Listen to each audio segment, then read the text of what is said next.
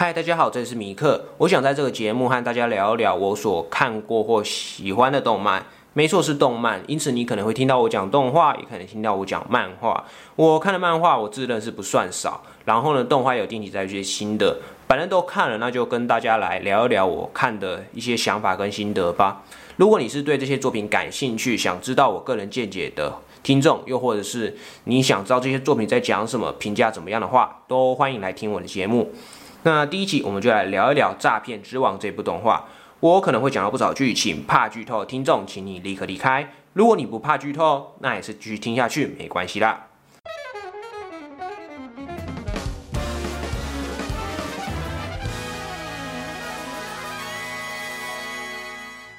故事讲述自称日本第一天才诈欺师的知村真人和他以前的上司组成团队，以骗取一些平民百姓的钱财等勾当为生。有天，他沾沾自喜地骗走了一个外国观光客的钱，检查后才发现自己其实才是被骗的那一方，而且自己的住所还被一群警察给包围了。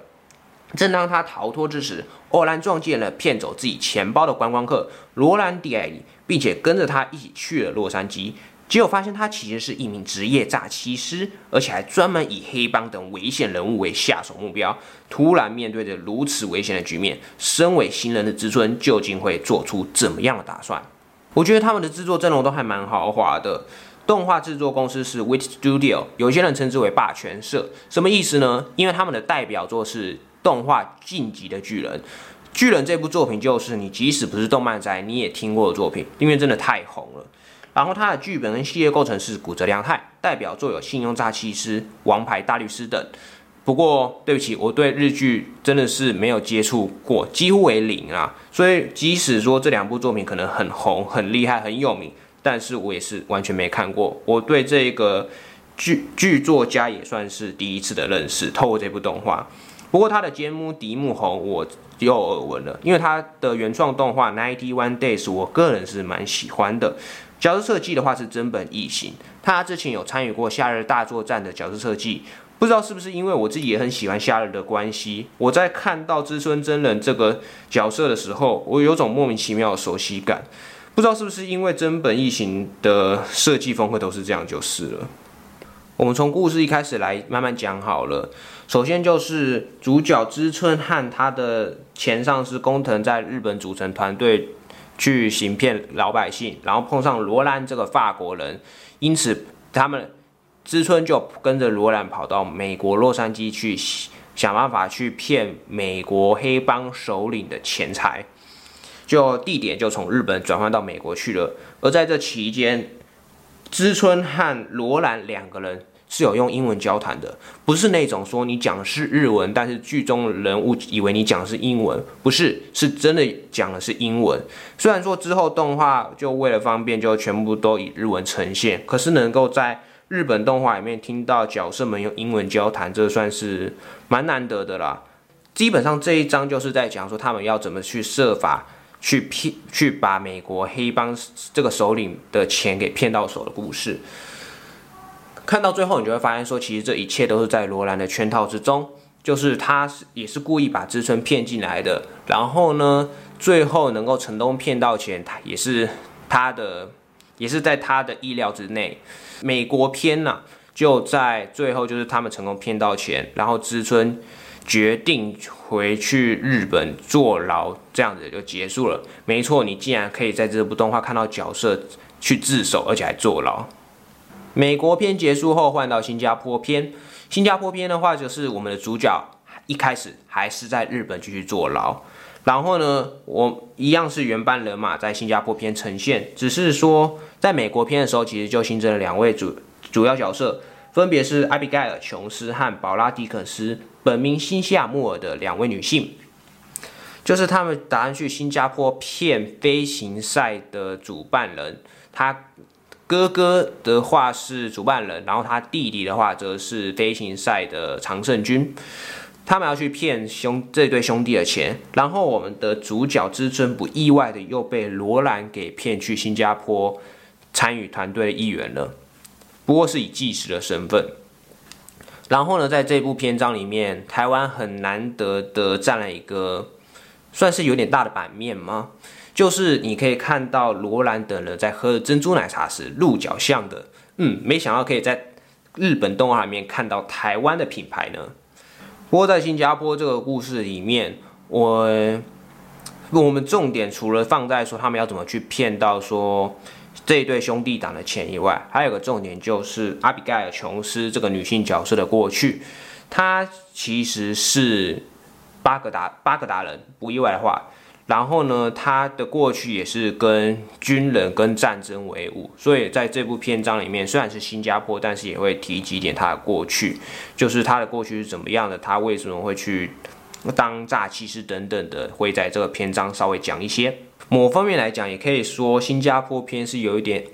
阿比的这个个人回合。新加坡篇结束后，新加坡篇结束后就是伦敦篇。伦敦篇的话，我们的主角知春一开始就在，但是他跑去和一群中国人做日本寿司，而且这群中国人讲的是中文哦。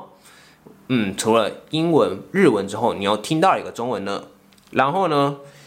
知在知春决定辞职之后，罗兰跟新西亚也有跑去看他，可是他们在之后，再从这边开始到之后有一段，就是讲的是法文。就是里面有些配角是讲法文，我只能说你在这部动画真的是可以听到相当多不同国家语言。这次的任务其实他们并没有一个很明确要做什么，而是在之后新西亚的主意下，他们决定去用一幅画、一幅画作去骗一个相当知名的鉴赏家，去把他骗到，去用更高的钱财骗他买下来。如果说上一个篇章新加坡篇是阿比的回合的话，那这个篇章就是新西亚的回合。我们会发现说，其实这个任务某方面也是他新新西亚这个角色的私心。然后呢，也会讲到说，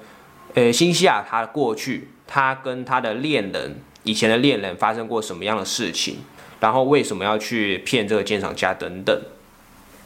在之后伦敦篇，你在听。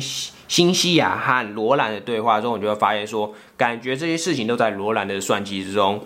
从一开始，呃，知春不小心把低以低价卖，把名作给卖出去，并且之后新西亚决定以把画作重新以更高价钱反过来卖给鉴赏员，这些事情，这些事情的发生都在罗兰的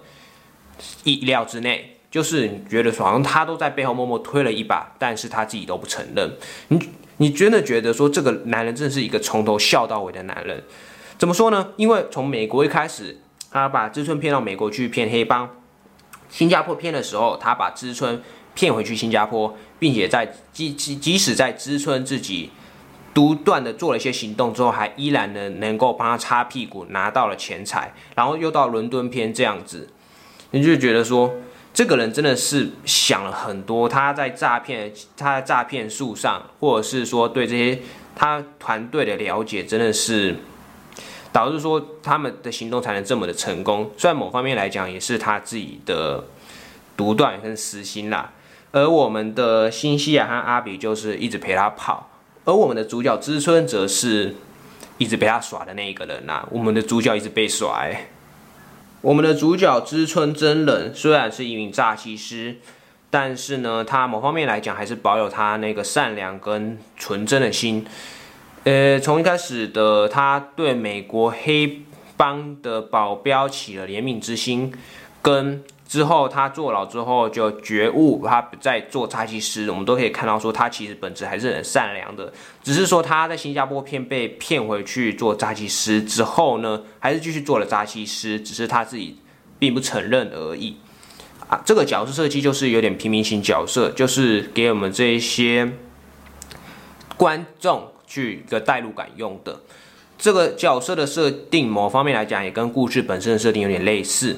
就是这个故事讲的虽然是诈欺师的故事，是犯罪的故事，但他骗的却是那些黑帮那些骗子，就是我们对我们来说就是观感比较没那么好的人物，就有点像是黑，就有点像是那个黑暗英雄，或者是那种侠盗侠义精神的角色。就是虽然你做的是负不好的行为，但是你给人的感觉却是好的观感。这么做动画这么做，其实某方面来讲也算蛮好的，毕竟。你不太可能说你需要去去要鼓励人们犯罪嘛，所以你就是动画做起来就是给人家好的观感，你让主角们走在有点像是虽然是正道的，但是是有点灰色地带这样子，黑吃黑，我认为这样的设定算是蛮不错的。如果要我评论这部动画的话，我会说它真的是非常国际化的动画，所以它故事跑的就是像新加坡、像英国伦敦这种各全球各大城市，然后里面角色出身也不同，知春跟工藤是日本人，罗兰法国人，阿比是巴是伊拉克人，然后新西亚是英国人。如果我没搞错的话啦，就是他们各个角色的出身都是横跨了全球不同的地区，然后讲的语言也有到中文、英文、日文、法文这么多，真的是非常的丰富跟多彩多姿。这样讲好像有点怪。然后呢，这部的呃安排剧情的编排，我觉得节奏上抓的也蛮好的，就是。它美化断点都会有点想要继续看下去。在 Netflix 上架的好处是什么？就是它会一次全部都上，所以你看完一集之后，你就会继续看着下一集，非常的顺畅，就是你不用再等一个礼拜的痛苦。总的来说，这就是讲诈欺师的故事。如果你是对这类题材感兴趣，又或者是你想看这种头脑战、心理战的话，那你可以来看看这部《诈骗之王》。我是米克，我们下次再见啦，拜拜。